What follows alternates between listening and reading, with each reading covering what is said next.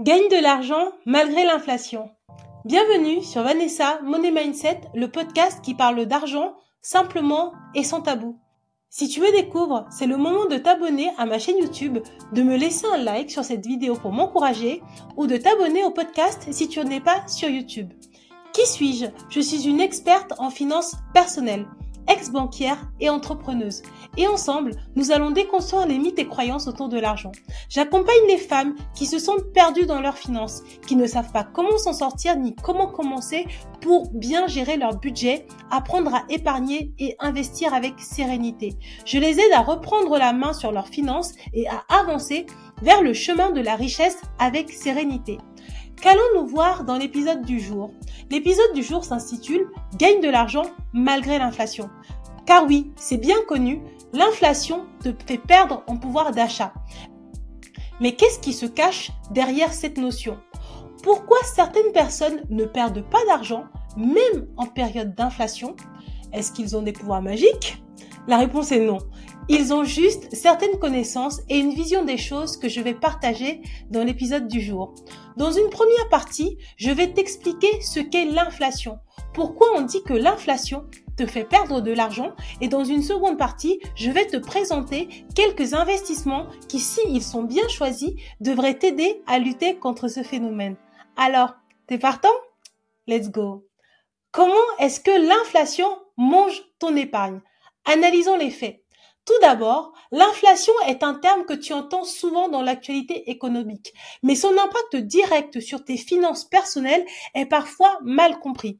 Pourtant, l'inflation peut avoir un profond effet sur la valeur de ton épargne sur le long terme. Voici un aperçu de la manière dont l'inflation affecte ton épargne et pourquoi il est essentiel d'en tenir compte dans ta planification financière. Mais commençons par le commencement.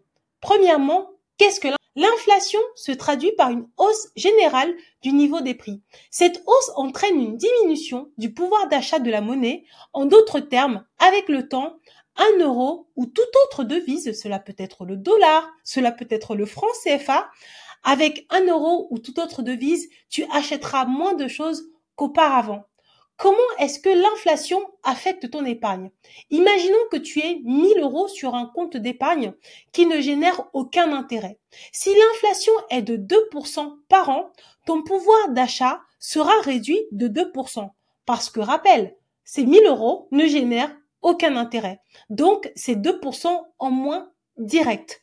Ainsi, même si tu as toujours 1000 euros, un an plus tard, ils n'auront le pouvoir d'achat que de 980 euros par rapport à l'année précédente. On parle d'effet cumulatif de l'inflation. Parce qu'en fait, l'impact de l'inflation ne se limite pas à une année, en fait. Ça se limite pas du tout. C'est tous les ans que ça se passe. Au fil des ans, si tu laisses ton argent sur un compte non rémunéré pendant 10 ans avec une inflation constante, eh bien la valeur réelle de ton argent sera réduite tout simplement. Ensuite, il est important de connaître aussi le taux d'intérêt réel. Lorsque tu évalues les options d'épargne ou d'investissement d'un support, il est crucial de considérer le taux d'intérêt réel, c'est-à-dire le taux d'intérêt nominal, donc le taux qui est affiché, moins le taux d'inflation. Si ton taux d'épargne génère un taux d'intérêt de 1%, mais que l'inflation est de 2%, eh bien ton taux d'intérêt réel sera en réalité de moins 1%. Cela signifie que malgré l'intérêt que tu as gagné, la valeur réelle de ton épargne a diminué. Tout simplement parce que l'inflation est plus importante que le taux d'intérêt de ton support. Comment est-ce que tu peux te protéger de l'inflation?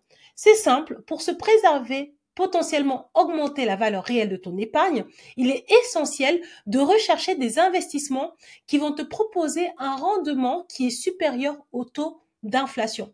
Cela peut inclure des comptes d'épargne à haut rendement, cela peut aussi inclure des obligations indexées sur l'inflation ou des actions ou même des biens immobiliers qui, peuvent bien performer malgré l'inflation. Mais je mettrai un bémol parce que beaucoup de gens comme moi vont te dire d'investir pour pouvoir lutter contre l'inflation. Néanmoins, c'est super, super, super important de connaître ton profil investisseur. Car plus tu veux gagner de l'argent, plus tu vas devoir prendre des risques. Si tu n'es pas un profil qui a une appétence au risque qui est importante, eh bien, il va falloir accepter que potentiellement le rendement que tu auras sera tout simplement moins intéressant que si tu avais pris plus de risques. Cependant, nous sommes des êtres humains, nous sommes victimes de nos biais cognitifs, donc c'est plus important de se connaître, de connaître son profil investisseur et de choisir ses investissements en prenant en compte à la fois l'inflation et son profil investisseur que de foncer tête baissée contre l'inflation et de pas pouvoir dormir la nuit. Ceci étant dit, nous arrivons au terme de cette première partie. L'inflation est souvent appelée le voleur silencieux, car elle peut lentement mais sûrement réduire la valeur de ton épargne.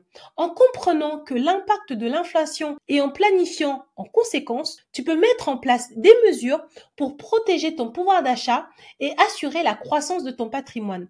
Mais la grande question est Comment faire cela? Eh bien, c'est ce que je vais te présenter dans cet épisode. Nous allons voir ensemble des placements qui sont réputés comme performants malgré l'inflation. Et je vais même te donner des éléments concrets pour pouvoir passer à l'action très directement. Nous débutons la partie 2 de cet épisode concernant l'inflation et l'enrichissement. Voici la liste des investissements qui sont réputés pour être solides face à l'inflation. Tout d'abord, nous avons bien évidemment l'immobilier physique. Il faut savoir que l'immobilier locatif reste un bon moyen de protection contre l'inflation car tu peux revaloriser tes loyers chaque année en te basant sur l'indice de référence des loyers. Cet indice est directement impacté par l'inflation car il est calculé en fonction de l'évolution de l'indice des prix à la consommation sur les 12 derniers mois. En termes de stratégie, tu peux faire un investissement locatif, c'est-à-dire louer ton bien nu, sans aucun meuble à l'intérieur, louer ton bien avec des meubles et choisir le statut de loueur meublé non professionnel ou professionnel en fonction de ta situation et du nombre de biens que tu as et du montant de revenus locatifs que tu as. Tu peux aussi louer en colocation ou acheter un petit immeuble ou une maison que tu vas diviser en petits lots et louer différentes parties de cette maison ou des appartements si tu as un immeuble. Donc l'immobilier physique reste un bon rempart contre l'inflation. Ceci étant dit, l'immobilier physique n'est pas facile. C'est long, c'est dur, avec le contexte actuel, ça peut être compliqué. Mais n'oublie pas, j'ai une autre astuce pour toi, il y a l'immobilier papier. Les SCPI ont été qualifiés de placements anti-inflation par de nombreux experts. Dans l'épisode précédent sur les assurances vie, je t'ai expliqué ce qu'était une SCPI et les pierres papier.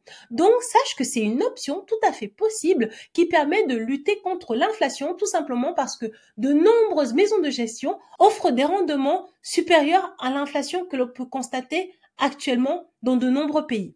C'est avantageux car ton risque en plus est dilué, vous êtes nombreux à investir sur les mêmes biens et les sociétés de gestion en plus sont régulées par l'AMF et malgré les turbulences, les rendements présentés restent intéressants.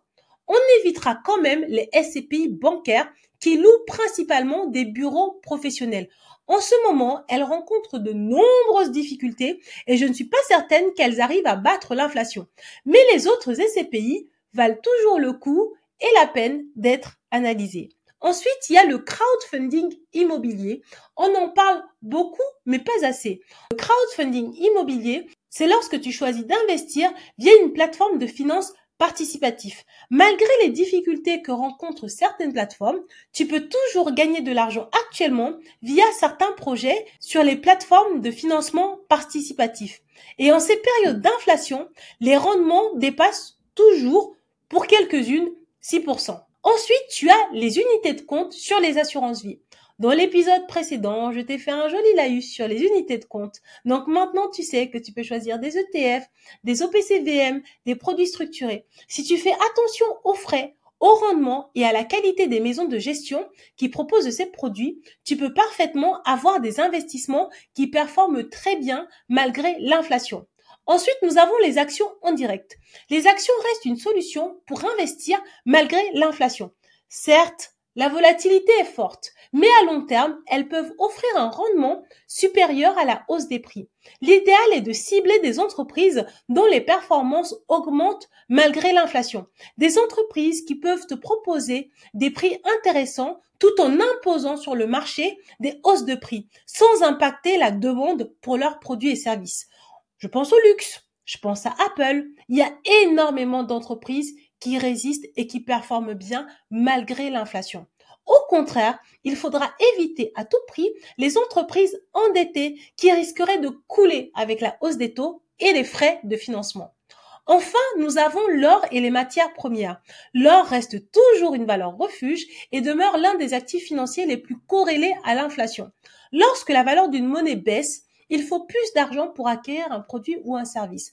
Par conséquent, le prix de l'or augmente également et l'or a tendance à se valoriser avec le temps. Tu peux acheter de l'or physique ou investir dans des ETF d'or ou d'autres matières premières.